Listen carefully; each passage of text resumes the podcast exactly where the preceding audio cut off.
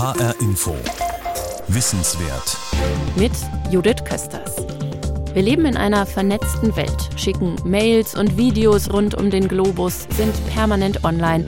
Und wir setzen darauf, dass die Infrastruktur, die all das möglich macht, Sendemasten, Rechenzentren und ziemlich viel Elektrizität, dass all das selbstverständlich funktioniert.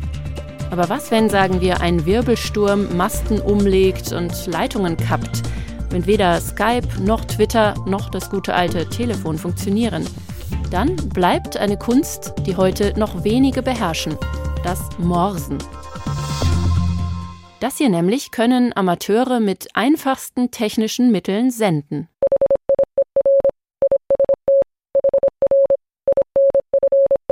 Hier ist HR Info, heißen diese Funksignale. Das war nämlich Morsesprache. Unser Autor Udo Langenohl beherrscht die Kunst des Morsens und er gründet heute in HR Info Wissenswert, wie sie entstanden ist und was ihren Charme bis heute ausmacht.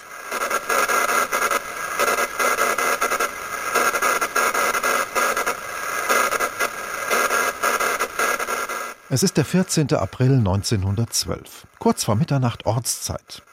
Im Westatlantik rammt der britische Riesendampfer Titanic auf seiner Jungfernfahrt in die Vereinigten Staaten einen Eisberg.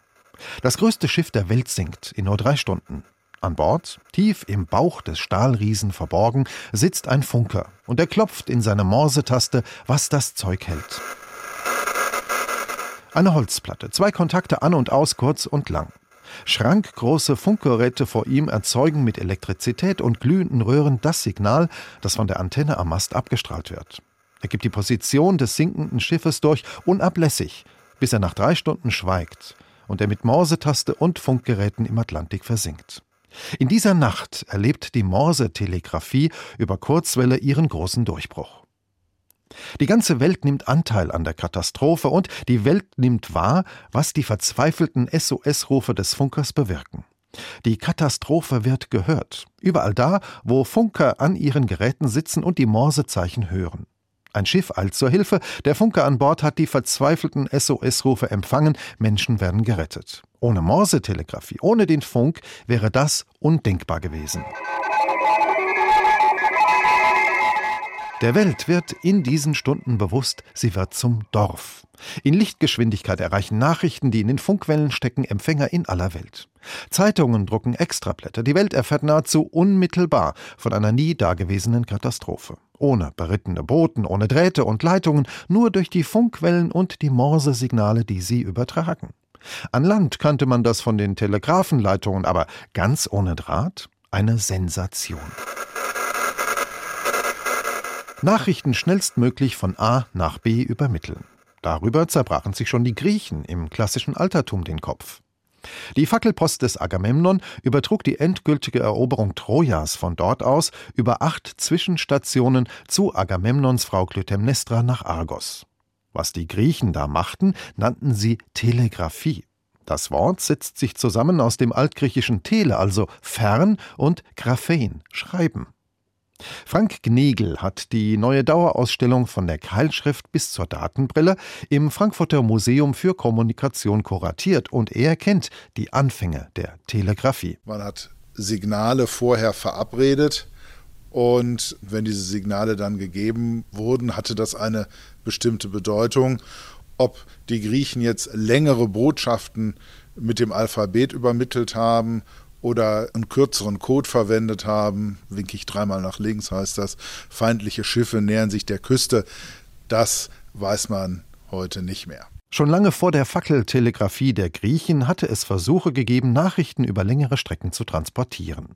Akustisch beispielsweise, mit Rufposten, die im persischen Großreich ein regelrechtes Fernsprechnetz betrieben und mit den Alphörnern, die wir heute aus der Folklore kennen. Damals organisierten die Großreiche die ersten komplexen sozialen Systeme. Es gab militärische und wirtschaftliche Interessen. Da war ein schnelles Nachrichtensystem wichtig für das Funktionieren, sagt Dr. Helmut Gold. Er ist der Direktor des Museums für Kommunikation in Frankfurt. Das war ja sag ich mal, über Jahrhunderte bis zur Telegrafie jetzt im 19. Jahrhundert, wo das zuverlässig äh, funktionierte, eigentlich kaum möglich. Also man musste immer einen Boten haben oder meinetwegen ein Stafettensystem von Booten. Äh, und dann sind das natürlich äh, schon frühe Versuche, die eben na, wetterabhängig, da muss die Sicht stimmen oder es gibt ja auch Flaggenalphabet auf Schiffen und solche Dinge. Also der Versuch, über äh, längere Distanzen zu gehen, ohne dass ein Mensch äh, die Botschaft überbringt, äh, die ist, glaube ich, schon ganz alt. Während der Französischen Revolution begannen Ingenieure, das Telegrafensystem zu perfektionieren. Frank Negel. Da hat man diese Idee, mit optischen Signalen zu kommunizieren, perfektioniert. Auf Hügeln hat man dann Türme errichtet, so windmühlenartige Türme, wo man durch das Einstellen von Flügelarmen eben Nachrichten übermitteln konnte. Alle 20, 30 Kilometer einen Turm, dann über ganz Frankreich verteilt mit mehreren Linien. Und in der Französischen Revolution, das waren kriegerische Jahre, da ging es vor allen Dingen darum, militärische Nachrichten, Nachricht von hoher politischer Bedeutung, möglichst schnell von den entfernten Grenzen des Landes in die Hauptstadt Paris zu bekommen und Befehle wieder zurück. Schnell machte das Verfahren in Europa die Runde. Nach Frankreich und England zogen auch die deutschen Fürsten und Herzogtümer nach. Die Erfindung der optischen Telegrafie, und das unterscheidet es einfach von den Griechen, war einmal gebunden an die Erfindung des Fernrohrs, weil dadurch einfach auch die wahrnehmbare Distanz vergrößert wurde. Also es reichte dann eben alle 20, 30 Kilometer eine Station zu errichten. Das war ja auch teuer, da waren jeweils mindestens mal zwei Leute. Der eine beobachtete die Signale vom Nachbarturm und der nächste stellte die Signale äh, ein, um sie dann weiterzugeben. Und eben dieses Stafettensystem, die Nachricht wird von Turm zu Turm weitergegeben, das war die große Neuerung. Das System war erstaunlich schnell, muss man sagen. Eine Nachricht von Berlin nach Koblenz, also ein Buchstabe von Berlin nach Koblenz, das dauerte ungefähr drei Minuten, dann war der da. Der Haken bei all diesen Verfahren? Lange Texte erforderten höchste Konzentration der Beteiligten. Buchstabenfehler führten nicht selten zur Verwirrung, Missverständnissen und aufwendigen Wiederholungen. Es war die Nutzung der Elektrizität und der Beginn der industriellen Revolution, die einen nachhaltigen Schub bei Erfindungen generierte und den amerikanischen Professor Samuel Morse auf den Plan rief. Kurator Frank Negel. Samuel Morse war ja ursprünglich Maler und als solcher machte er auch Europareisen, einfach um die europäische Kunst kennenzulernen. Und auf einer Schiffsreise aus Europa zurück, da hat man auch viel Zeit und da machten sie elektrische Experimente mit Elektromagneten. Das war schon 1832. Morse dachte erst daran, Zahlen zu übermitteln und aus diesen Zahlen dann ein vierstelliger Code, aus diesen Zahlen dann aus einem Codebuch dann Wörter herauszusuchen, aus denen man die Nachricht zusammensetzt. Die Idee eben das Alphabet in Punkte und Striche zu kodieren, die kam erst im Laufe der Zeit. 1837 hatte er im Grunde dann einen funktionierenden Prototypen zustande gebracht. Aber es sollte eben noch bis Mitte der 1840er Jahre dauern, bis tatsächlich die erste Morse-Linie entstand. Und dann allerdings hatte Morse auch schon den Morsecode erfunden.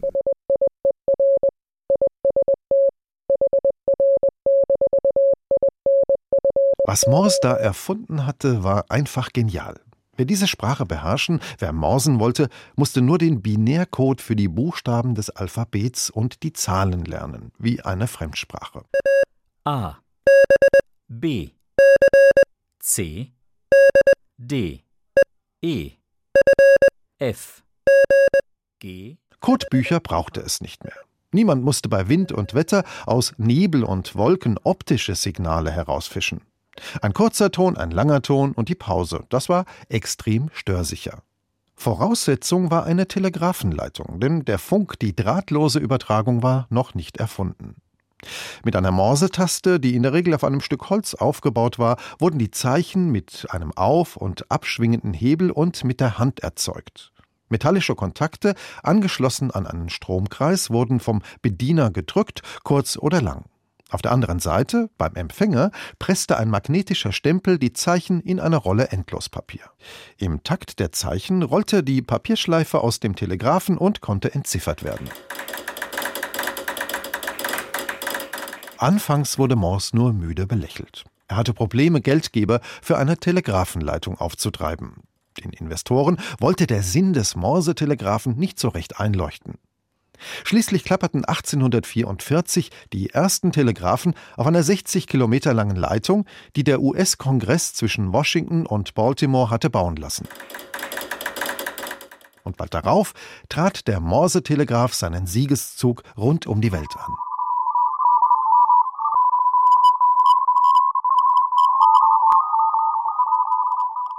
Herbst 2017. Die Kurzwelle brodelt. Auf 18 Megahertz balgen sich tausende Funkamateure aus aller Welt um eine einzige Station. Jeder will einen Kontakt mit 3 Charlie 0 Lima. Die Station sitzt auf der kleinen Insel Annobom und sie ist eine der sieben Provinzen Äquatorialguineas vor der Küste Westafrikas. Zwei Funkamateure aus Lettland sitzen seit wenigen Tagen auf dem Eiland und funken rund um die Uhr auf der Kurzwelle. Hauptsächlich in CW, wie Funkamateure die Morse-Telegrafie nennen.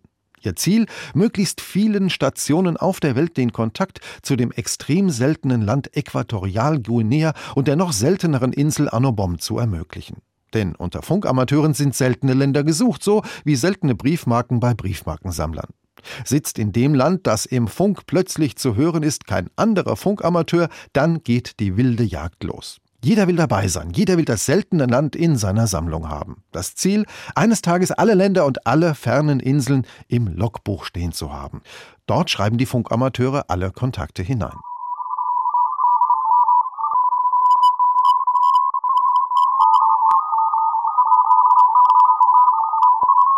Funkamateure. Sie sind die letzten Nutzer der Kurzwelle, die noch regelmäßig morsen. Mehr als 100 Jahre nachdem Morse-Telegrafie auf der Kurzwelle begann, die Kommunikation der Menschheit zu revolutionieren, als Nachrichten in Echtzeit mit Lichtgeschwindigkeit auf elektromagnetischen Wellen um die Welt rasten. Für ungeübte Ohren ist das chaotische Brodeln aus Punkten und Strichen nur eine wilde Kakophonie, für den geübten Morsekenner hingegen Musik. Rolf Heinze ist der Vorsitzende der AGCW, der Arbeitsgemeinschaft Telegrafie e.V. Darin organisiert mehr als 2000 Funkamateure in Deutschland, die sich dem Erhalt der Morsetelegrafie verschrieben haben. Ja, für die Morsetelegraphisten ist ein Punkt und ein Strich äh, definiert, dass eben ein Strich dreimal so lang ist wie ein Punkt. Das ist dann eindeutig definiert und man kann mit dem Gehör heute, früher hatte man dazu Streifenleser, heute macht man es mit dem Gehör oder seit ungefähr 100 Jahren mit dem Gehör, da kann man eben diesen Strich, der dreimal so lang ist wie der Punkt, unterscheiden und eine Kombination aus Punkten und Strichen äh, ergibt dann einen Buchstaben. Man kann also sagen, Morsen ist ein digitales Verfahren, bei dem nicht eine Maschine wie beispielsweise der Computer als Schnittstelle fungiert, sondern der Mensch. Das geschulte Gehör und der schnelle Verstand lösen auf, was vorher kodiert war. Oder kodieren, wenn man die Morsezeichen in die Morsetaste klopft, um die Signale auszusenden. Die Betonung liegt hier auf geschultes Gehör, denn mal ebenso, ganz nebenbei lässt sich das nicht erlernen. Es ist so, als würde man sich in eine Fremdsprache einarbeiten. Wer über Musikalität verfügt, wem Rhythmusgefühl und die Fähigkeit, Töne gut unterscheiden zu können und einzuordnen, in die Wiege gelegt wurde, der hat es leichter. Und obwohl man viel Geduld aufbringen muss und üben und immer wieder üben angesagt ist, hat die Morse-Telegrafie offenbar nichts an ihrer Faszination verloren, sagt Rolf Heinze. Der Amateurfunkdienst ist im Wesentlichen ja ein Hobby. Er dient der Freizeitbeschäftigung und in der Freizeitbeschäftigung suchen die Menschen heute ein Stück weit Entschleunigung. Sie möchten dem hektischen Leben, Berufsleben, der Hektik des Alltags entfliehen, greifen statt zum Auto lieber zum Fahrrad, wandern und besinnen sich zurück auf die Dinge, die zwar herausfordernd sind, man muss die Morse-Telegrafie aufwendig über einen längeren Zeitraum lernen, aber die doch äh, eine gewisse Einfachheit haben. Und die Morse-Telegrafie fasziniert deswegen, wir merken das in unserem Verein durch den Mitgliederzuwachs, wieder mehr Menschen. Sie möchten es lernen, sie möchten wissen, wie das funktioniert und äh, möchten sozusagen teilnehmen an dieser Faszination äh, Telegrafie, weltweit mit anderen Menschen in Verbindung zu treten, mit einfachsten Anlagen. Es ist diese Faszination des Einfachen, die offenbar wieder mehr Menschen in ihren Bann zieht. Ein Transistor als Stromverstärker, ein Schwingkreis aus einer kleinen Metallspule und einem Kondensator für die Erzeugung der richtigen Frequenz. Eine Morsetaste, etwas Antennendraht und eine kleine Batterie genügen. Elektronische Bauteile, die in eine Handfläche passen. Funkgeräte in der Größe einer Streichholzschachtel, mit denen man die ganze Welt erreichen kann. Low-Tech in einer mit Hightech vollgestopften Welt, in der jeder mit seinem Smartphone in wenigen Sekunden rund um die Welt sprechen und schreiben kann. Allerdings ist man hier auf funktionierende Infrastruktur angewiesen, auf die man als Nutzer so gut wie keinen Einfluss hat. Fällt diese Infrastruktur aus, dann ist guter Rat teuer. F G H I es waren Funkamateure, die nach dem verheerenden Taifun Haiyan, der 2013 Teile der Philippinen verwüstete, die ersten Hilfsmaßnahmen koordinierten. Es waren Funkamateure, die mit einfachsten Mitteln nach der Erdbebenkatastrophe in Haiti der Außenwelt berichteten, was dort geschehen war.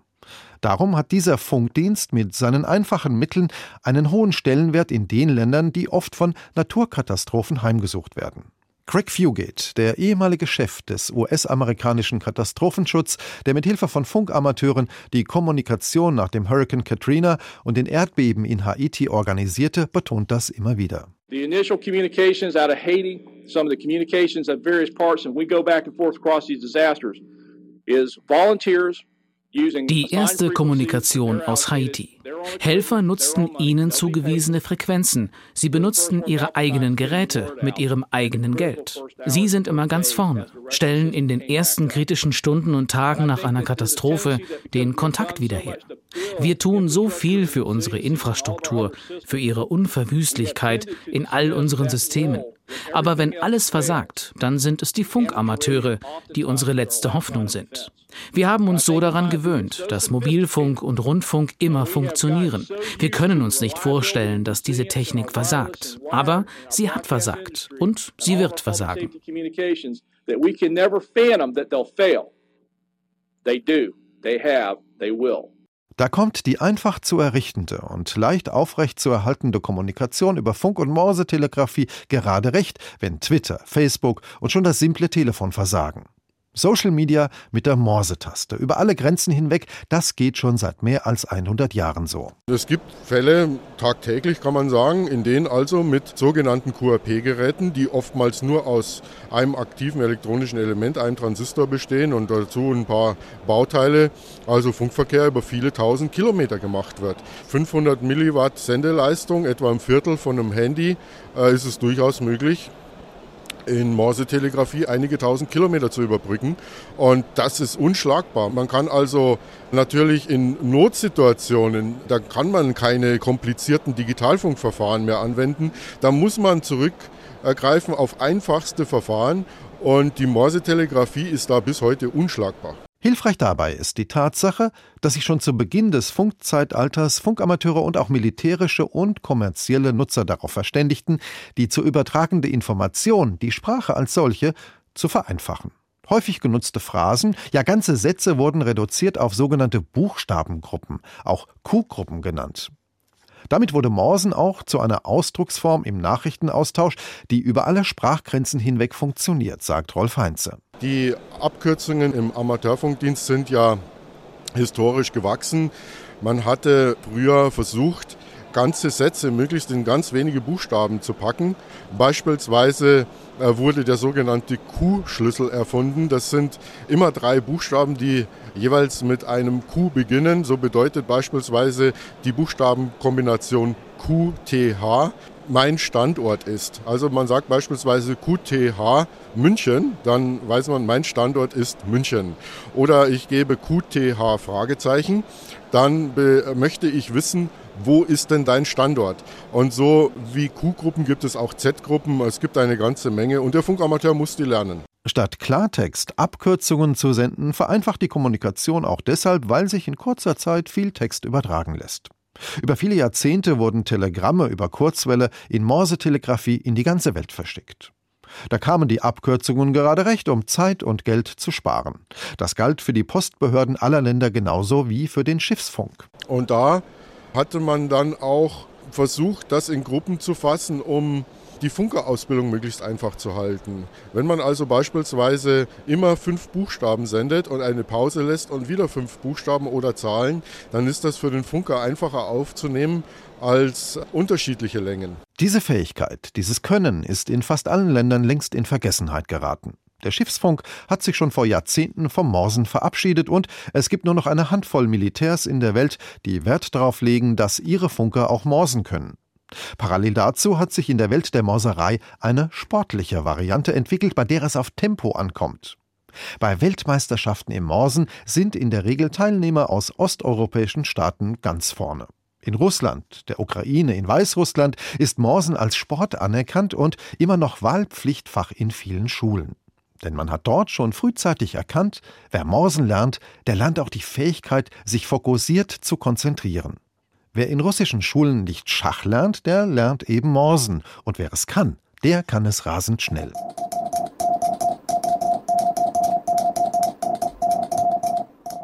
Was sich für ungeübte Ohren nach einem durchgängigen Ton anhört, können die Hochleistungssportler in dieser etwas schrägen Sportart tatsächlich noch Buchstabe für Buchstabe unterscheiden. Bis zu 400 Zeichen pro Minute werden beim Weltmeisterschaften erzielt. Dahinter steckt jahrelange Übung und frühes Lernen eben schon in der Schule. Auch hierzulande gibt es noch Kinder und Jugendliche, die sich für das Morsen begeistern lassen. Man muss nur früh genug den Keim legen, der dann schnell bei den Kindern aufgeht, sagt der Funkamateur Martin Köhler, der sich in der Ausbildung an Schulen in Nordrhein-Westfalen für das Morsen engagiert. Ich kann aus der eigenen Praxis sagen, ich habe jetzt seit fünf Jahren eine AG, eine Arbeitsgemeinschaft an einer Gesamtschule. Da wird viel gebastelt. Äh, ich habe eine Clubstation mit Ausbildungsrufzeichen. Wir funken auch gemeinsam.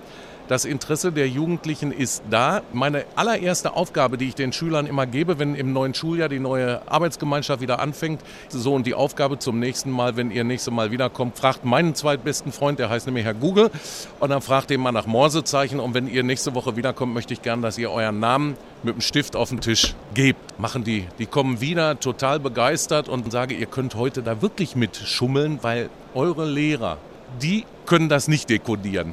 Dann lernen die urplötzlich ganz schnell die Morsezeichen. Ist Morsen, ist die Morsetelegrafie also nach mehr als 140 Jahren vielleicht doch nicht am Aussterben? Deutsche Funkamateure haben mit Unterstützung der hessischen Landesregierung dafür gesorgt, dass die Morsetelegrafie von der deutschen UNESCO-Kommission als immaterielles Kulturerbe anerkannt wurde. Aber kann die Morsetelegrafie neben reiner Liebhaberei und dem Einsatz in Katastrophenfällen auch in Zukunft noch eine Bedeutung haben? Dr. Helmut Gold, der Direktor des Museums für Kommunikation in Frankfurt, ist da eher skeptisch wenngleich ihn immer wieder erstaunt, wofür sich auch Jugendliche in Schulklassen interessieren, wenn sie sein Museum besuchen. Letztlich haben wir auch hier im Museum eine Station oben auf dem Dach und an bestimmten Tagen äh, ist sie auch geöffnet und auch besetzt und äh, die Menschen bekommen, die da hochgehen, eine kleine Einweisung und können das gezeigt bekommen und ich finde es tatsächlich erstaunlich, weil natürlich auch gerade diese Faszinose, was ja nach dem Krieg, was viele von den älteren Amateurfunkern erzählen, dass das war ja die Möglichkeit sozusagen international zu kommunizieren, was sonst sehr eingeschränkt war dass das ja heute jeder Schulkind äh, weiß, dass das natürlich immer im Internet und, und mit Mails und Skype viel einfacher geht. Und da muss man ja sogar auch noch eine Prüfung ablegen, bevor man das darf. Aber faszinierend äh, scheint es trotzdem zu sein, weil hier gibt es doch eine ganze Reihe von Gruppen und Schulkindern und ich glaube, wir kriegen im Jahr 5.000, 6.000 Menschen, die das sich anschauen und dort zuhören. Darum kann sich Rolf Heinze, der Vorsitzende der AGCW, der Arbeitsgemeinschaft Telegrafie im Deutschen Amateur Radio Club, gut vorstellen, dass sich mit der wieder steigenden Attraktivität der naturwissenschaftlichen Fächer in den Schulen auch wieder mehr Kinder und Jugendliche darauf besinnen, moderne elektronische Geräte nicht einfach nur gedankenlos in die Hand zu nehmen, sondern zu hinterfragen, was da eigentlich technisch und wissenschaftlich geschieht. Und so gerät sein Ausblick auf die Zukunft der Morsetelegrafie mehr als 140 Jahre nach ihrer Erfindung schon fast zu einem Appell. Wir haben eine große Menge Funkamateure, die das auch wieder lernen wollen. Man muss aber natürlich sagen, dass das mit Mühen verbunden ist. Also die Morsetelegrafie lernen, das erfordert schon Durchhaltevermögen. Und ich sehe die Zukunft der Morsetelegrafie durchaus, denn der Mensch, er möchte Fähigkeiten entwickeln, die ihn selbst äh, bereichern. Und die Morsetelegrafie ist eine dieser Fähigkeiten. Kurz, lang, Pause. Die zeitlose Eleganz des Morsens.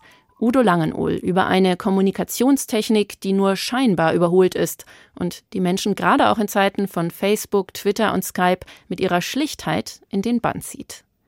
Unsere Wissenswertsendungen als Podcast finden Sie allerdings ganz modern klassisch im Internet auf hrinforadio.de oder in der ARD Audiothek App. Ich bin Judith Kösters.